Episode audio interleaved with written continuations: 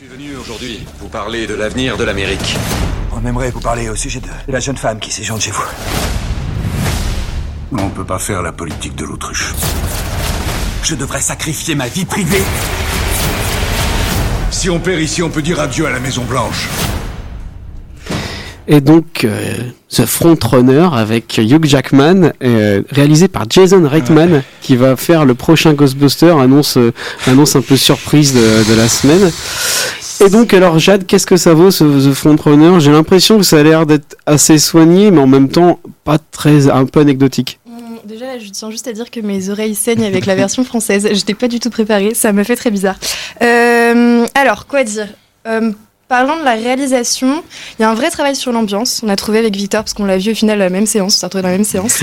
Euh, non, mais c'était Euh, pas prévu. excusez-moi. Et, euh, et on a tous les deux eu cette, euh, cette réflexion-là sur l'ambiance. Comme quoi, il y a un réel travail, c'est clair. On est précipité dans le tourbillon de voilà du- d'une campagne présidentielle. Après, on avait un peu mal à la tête. Enfin, euh, au bout des premières euh, séquences, c'était un peu euh, c'est bon là, les gars, on se calme, ça va, on a compris. Pourtant, Jason Euh, Reitman, c'est pas connu pour être un mec à la Ron Sorkin qui fait plein de plans. euh, Ouais. Bah, Voilà. franchement, là, j'ai trouvé, en tout cas, les premières euh, séquences, mais c'était aussi pour nous mettre dans l'ambiance, donc c'était Parce qu'il est plutôt plan-plan, quoi. euh, Ah Juno, bah etc. Non, non, là, c'est plutôt, bien euh, rythmé. hein. Je peux te dire que c'est vraiment à l'image d'une campagne présidentielle, je trouvais. Donc voilà. Euh, vas-y, Ah non, non, je l'ai pas vu. Bah. moi, j'aime pas. Je suis pas fan de Jason Redman, donc. euh, Ouais, enfin, puis pour en revenir euh, au début du film, c'est là où le film est plus intéressant parce que là, on le comprend pas vraiment avec la bande-annonce, mais euh, le film parle de Gary Hart, qui est un, qui était un candidat démocrate qui était bien parti pour gagner et remporter des élections présidentielles En 88. en 88, sauf que ben euh, scandale d'adultère. Euh, Enfin, Gary Hart. euh, Alors que maintenant, qu'est-ce que c'est qu'un scandale d'adultère euh, Enfin, Ouais, Bah, c'est la question qui est posée par le film. En fait. Voilà. C'est à la mode d'adultère. hein. C'est exactement le sujet du film d'Assayas. Donc, euh, Et euh, le et du coup donc les journalistes se rendent compte que Gary Hart n'est pas si parfait que ça et euh, vont balancer euh, ben, l'article dans la presse euh, dévoilant ce ce qu'il a fait et euh, là où le début du film se montrait très neutre. Enfin c'était assez didactique. On a le camp on a euh, on est du point de vue du parti démocrate de Gary Hart on a le point de vue de Gary Hart et sa famille et on a le point de vue des journalistes. Là ça se montre assez neutre en fait. On a ça, le film pose plusieurs questions sur euh, quel est, euh, est-ce qu'un journaliste doit forcément dévoiler ça, est-ce qu'un homme politique doit-il être transparent? Sauf que c'était bien parti pour proposer ses réactions, sauf que le film dure deux heures. Et au bout de une heure, une heure et quart, le film devient l'anti The Post de Steven Spielberg qui, rappelons-le, est un putain de chef-d'œuvre. qui est un super film, qui est un grand film. Et là, en fait, ça te dit que euh, là où The Post, justement, te disait te donner un rôle valorisant aux journalistes, là, ça te dit tout simplement, euh, je n'y suis pour rien dans mon scandale d'adultère. Les méchants, en fait, dans cette histoire, ce sont les journalistes qui ont flingué ma carrière politique euh, à cause de ça. En Ah, fait. les salauds de journalistes. Et le discours du film devient ça, et euh, tu t'es assez gêné, surtout bah, tu faisais la blague tout à l'heure, mais quand on a tous ces scandales euh, qui sont dévoilés aujourd'hui par les journalistes, on se dit quand même que c'est un peu chaud, quand même, surtout aux États-Unis, de voir un film qui te balance euh, ça en Mm. pleine figure, en fait. C'est un film anti-Élise Lucet. Oui, oui, on peut le, on peut le dire comme ça. Après, je sais pas si Lise Lucet s'intéresserait à ce genre de thématique, Ouais. mais, euh, Ouais, mais c'est assez intéressant parce qu'au départ, l'affaire est révélée par un journal qui s'appelle The Miami Herald, donc c'est pas genre le journal des États-Unis, quoi. Et c'est repris après par les plus grands journaux, par exemple le Washington Post. Il y a des scènes dans la newsroom qui font beaucoup penser à The Post ou, à, ou au président. au- Aux hommes du aux président. hommes du président, c'est ça. Et euh, donc c'est bien traité ce côté-là, d'avoir le côté des politiques, le côté des journalistes, et de voir en fait qu'ils sont tout le temps ensemble et qu'ils ils évoluent dans le même monde. Mais c'est vrai qu'à la fin, c'est très dur d'interpréter le message du réalisateur parce que ça se finit, bon, on va pas spoiler, mais mais ça, c'est un discours très très négatif sur les journalistes. Donc est-ce que ça veut poser les questions Quel est le rôle du journaliste? Ça, c'est très intéressant et c'est très important euh, à notre époque et dans toutes les époques, mais particulièrement en ce moment, je pense, au regard de ce qui se passe aussi aux États-Unis. Mais, euh, mais j'ai trouvé que le réalisateur donnait pas assez d'indices en fait pour pouvoir vraiment interpréter son message et ce qu'il en pense. Et moi, ça m'a perturbé en fait. Mais si je j'ai pas vu le film, mais si je peux même pas un tout petit aparté, je trouve que c'est toujours un peu la même chose avec Jason Reitman en fait. C'est Oui. toujours quelqu'un qui, dans ses films, sur un sujet, euh, sur des sujets dits sociétaux importants, fait style d'avoir une hauteur de vue sur ce sujet et sortir toujours par une sorte de distance un peu cool, ironique ou sarcastique, euh, etc. et tout, pour faire penser qu'il y a une hauteur de vue. Moi- Et systématiquement à la fin, il finit par se réveiller d'être d'un parti pris et pas d'un parti pris Moi- qui est franchement finaux, quoi. Moi, je repense forcément à deux de ces films où justement il y a des questions comme Mm. ça qui sont traitées de manière très ambiguë et qui parfois, je pense à Juno et à Men, Women and Children, où Juno quand même c'est un film qu'on a souvent et je trouve à raison parce que le film le, aborde ça de manière très maladroite.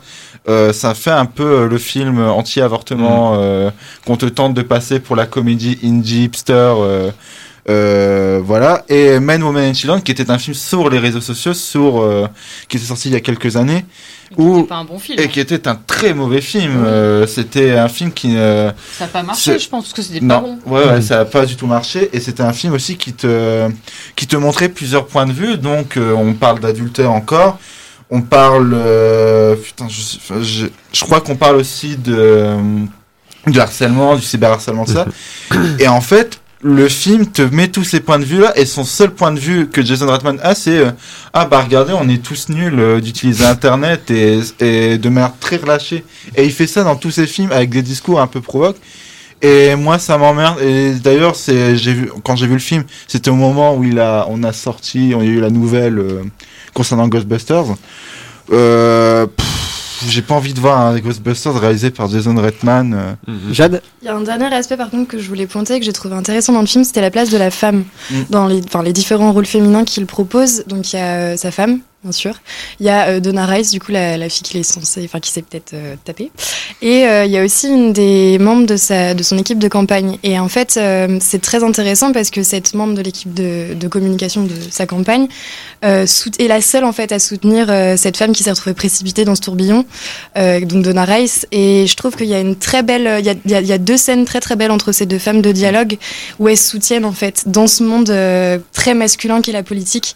Et j'ai trouvé ça intéressant par contre qui, qui traite de ce côté-là et qui, qui présente Moi, euh, la femme comme je ça. trouve, je trouve ça intéressant aussi. Et il y a moi, il y a une scène notamment qui où les deux journalistes du Poste euh, en parlent. Et il y a une, il y en a une, c'est une journaliste qui qui parle justement de son point de vue sur Gary Hart en parlant de, en employant le terme de womanizer.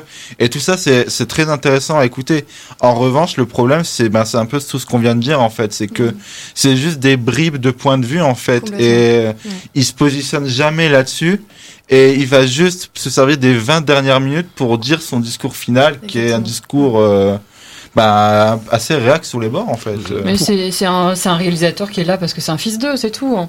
Oui, Et- oui. Mais oui, au je niveau pense politique ouais. aussi, ce que ça veut dire, c'est euh, le discours de Gary Hart, que, donc, qui a donc eu lieu réellement, a été comparé à celui de Nixon en 62 qui accusait les médias. Mm. Donc c'est quand même, enfin, je- ça pose question, je trouve, le message. que ça Christophe.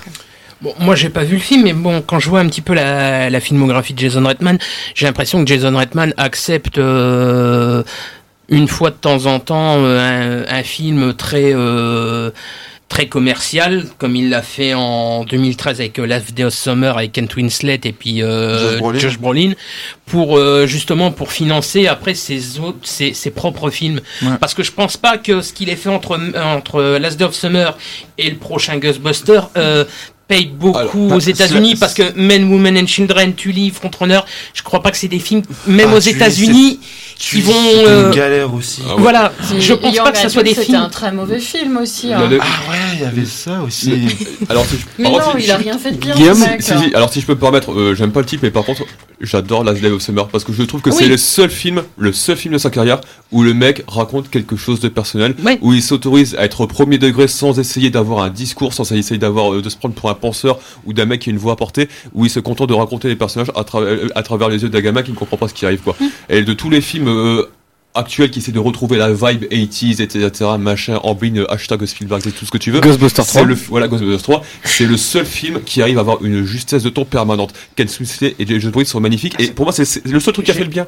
Last of Summer, j'aime beaucoup, mais je pense qu'il a accepté de tourner ça pour justement pour euh, parce que il a pris hein, quand même un duo d'acteurs qui qui est quand même très bankable aux États-Unis, avec une histoire qui est euh, Mais ça Pas pas, ça, mais- voilà. hein. Moi, je, Ça non, ça, s'est planté. Et moi, je, moi, je pense au contraire que c'est la première fois où la marque de fabrique Jason Reitman qui avait été déposée par euh, Juno, par In the Air et puis par smoking ouais. C'est Mm. la première fois où le mec il, a- il, il osait la, bah, le remettre en question et puis grosso modo essayer de, se- tu vois, de se décoller de son étiquette pour essayer de faire quelque chose qui lui tenait à cœur quoi. Je suis obligé de vous couper là sur ce débat intéressant. Je pensais pas qu'on allait faire un débat sur Jason Reitman alors qu'on doit faire un méga débat sur. Night Shyamalan. Euh, juste une petite question au final. Est-ce que Gary Hart a quelque chose à voir avec Jennifer Hart de l'amour du risque? Oula, euh, je, je n'ai pas. Voilà, je finis Ah, le fatigué. débat là-dessus. Je pense que tu as Le perdu seul plein mot- de gens là, David. hein. Le seul Tu mot que je dirais, c'est que, euh, par contre, on a beau clasher Jason Reitman et tout, Hugh Jackman, par contre, Oui, euh, très très bon dedans. euh, ça- Enfin, ça fait toujours, pla- même si le film est naze, ça fait plaisir de voir Hugh Jackman en fait.